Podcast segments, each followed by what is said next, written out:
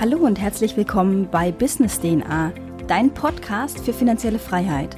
Mein Name ist Tina Herrmann und ich erkläre dir in meinem Podcast, wie du motiviert, Schritt für Schritt dein eigenes Unternehmen aufbauen kannst.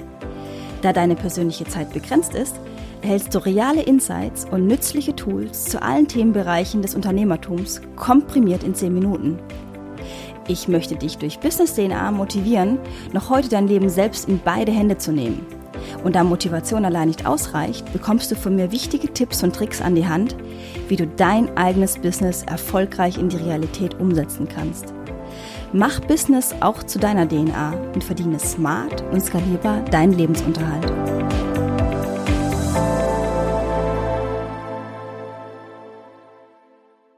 Heute werde ich darüber sprechen, wie du dir kontinuierlich ein wichtiges Netzwerk aufbauen kannst, das dir sowohl beruflich, aber auch persönlich helfen wird, weiterhin den nötigen Rückenwind auf Richtung Erfolg zu haben. Was mir an dieser Stelle außergewöhnlich wichtig ist, ist, dass du dabei authentisch und nicht slimy wirkst. Denn von klassischen Arschkriechern halte ich nichts und möchte dies hier auch nicht unterstützen. Warst du schon mal auf einem Networking-Event, in dem vor allem eine Person herausgestochen und sich ganz verkäuferisch in Szene gesetzt hat, um nach ein paar einleitenden Floskeln direkt zum verkäuferischen Teil überzugehen? Ehe du diese Masche registriert hast, hast du dich bereits mitten in einem unfreiwilligen Ver Verkaufsgespräch befunden. Genau diese Art von Networking möchte ich hier nicht erklären, weil es mich selbst zu sehr anwidert, um auf diese Art von Beziehungspflege einzugehen. Genau wegen dieser anbiederner Art und Weise sind solche Networking-Events ein wenig in Verruf geraten.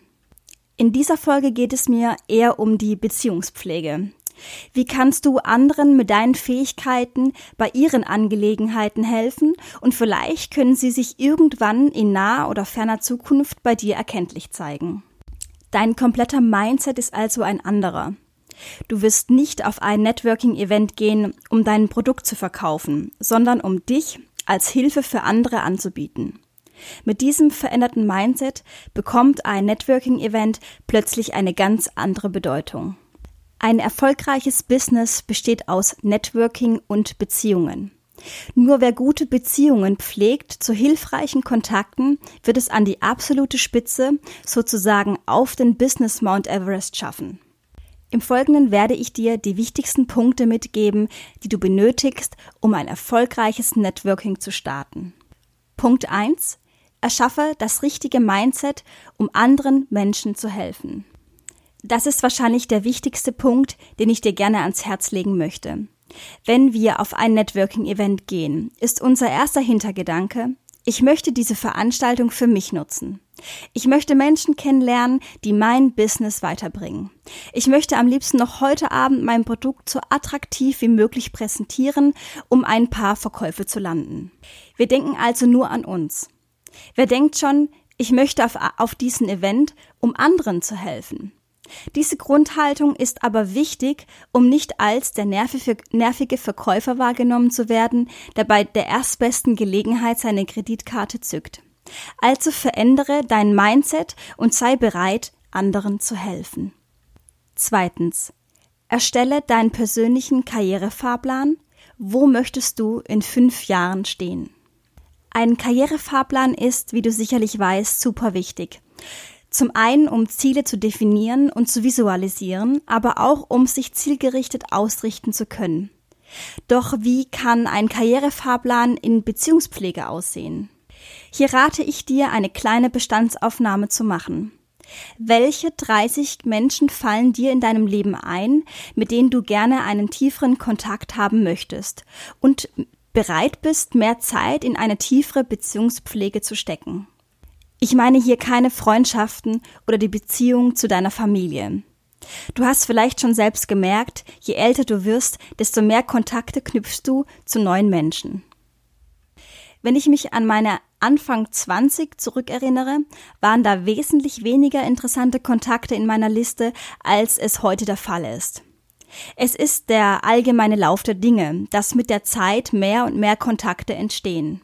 Um hier nicht den Überblick zu verlieren, möchte ich dich bitten, diese Kontakte zu notieren und jene zu unterstreichen, mit denen du von nun an einen tieferen Kontakt pflegen möchtest. Drittens. Nutze Social Media als deine Networking-Grundlage. Ich erzähle dir hier sicherlich nichts Neues und Social Media ist auch dir bekannt. Dabei meine ich nicht, dass du die Person, mit der du gerne intensiveren Kontakt pflegen möchtest, direkt anschreibst, um um etwas zu bitten. Nutze Social Media, um ein Gefühl für den anderen zu bekommen. Was sind die Themen, die diese Person interessiert? Wie zeigt er sich nach außen? Dies solltest du übrigens sowohl bei bereits bekannten als auch bei unbekannten Personen machen, um eben das notwendige Gefühl zu bekommen. Wenn du dann im Nachgang eine E-Mail schreibst oder sie auf einer Konferenz oder Networking-Event triffst, kannst du auf diese Themen besser eingehen und weißt vielleicht bereits, wo du ansetzen kannst, um dieser Person zu helfen. nicht vergessen, du möchtest helfen und nicht Hilfe bekommen. Viertens. Verfolge deine Kontakte.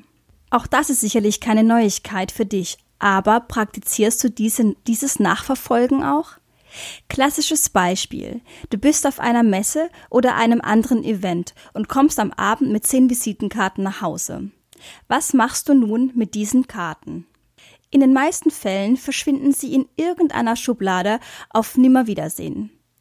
Natürlich ist dies sehr kontraproduktiv. Nun hast du endlich neue Kontakte geknüpft und diese Kontakte werden nicht ausreichend beachtet. Du benötigst also ein System, um in Kontakt zu bleiben. Ich werde dir nun mein System erläutern, wie ich mit meinen neuen Kontakten in Kontakt bleibe. Nachdem ich jemand auf einem Event kennengelernt habe, schreibe ich dieser Person am Folgetag eine E-Mail, in der ich ihr sage, dass ich mich gefreut habe, sie kennenzulernen. Das reicht jedoch noch nicht. Geh nochmal in Gedanken das Gespräch durch. Gab es hier einen Moment, in dem du deiner neuen Bekanntschaft Informationen zugesichert hast, die du gerne später liefern wolltest? Wenn ja, gehe, gehe, darauf ein und verweise auf das Gespräch und die Infos, die du geben wolltest.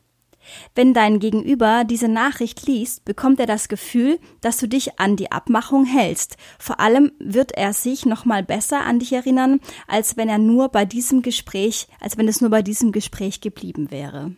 Der nächste Schritt, den ich immer mache, ist, ich füge diesen Kontakt zu meinem CRM-System hinzu. Ein CRM-System ist ein Customer Relationship Management System, durch das du die Möglichkeit hast, alle, Kontaktdaten alle Kontaktdaten zu hinterfragen, aber darüber hinaus weitere Infos bezüglich Gesprächsthemen und so weiter hinzufügen kannst.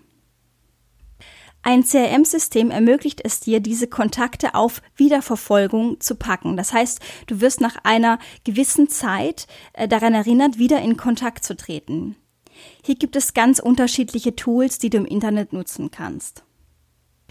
Ich nutze sehr gerne das Customer Relationship Management System von HubSpot, da es noch überschaubar teuer ist und ich hier die große Funktion habe, dass ich meine Kontakte nachpflegen kann und so ständig in Kontakt mit meinen neuen Kontakten und dann auch alten Kontakten bleiben kann. Ich möchte diese Folge noch einmal zusammenfassen. Erstens, habe das richtige Mindset, das heißt, helfe anderen, dann kann später auch dir geholfen werden. Zweitens, erstelle eine Liste mit jenen Kontakten, die du gerne in den nächsten Monaten vertiefen möchtest. Drittens, nutze Social Media, um ein Gefühl für die Bedürfnisse des anderen zu bekommen, um sie dann dort mit deiner Hilfe abzuholen. Viertens, du solltest die neuen Kontakte nachverfolgen, am besten, indem du dies über ein CRM-System überwachst. Wenn dir diese Folge weitergeholfen hat und ich dich inspirieren konnte, deine finanzielle Freiheit aktiv zu verfolgen oder du durch meinen Content etwas lernen konntest, dann bewerte meinen Podcast auf iTunes. Das geht recht flott. Innerhalb von zwei Minuten hast du dein Voting abgegeben und hilfst mir dabei, diesen Podcast weiterzuführen, da ich dann mehr Zeit aufwenden kann, weiter guten Content zu liefern. Wenn du mehr über Business DNA oder meine Person erfahren möchtest, besuche mich doch einfach auf meiner Webseite sinahermann.de und melde dich für den kostenlosen Newsletter an, um ab sofort immer mit dem neuesten Wissen versorgt zu werden. Das war's von meiner Seite. Ich wünsche dir viel Erfolg bei der Umsetzung deiner Zukunft. Und denke bitte daran, was uns Johann Wolfgang von Goethe bereits gesagt hat. Erfolg hat drei Buchstaben. Tun. Bis zur nächsten Folge bei Business DNA. Ich verabschiede mich, deine Sina.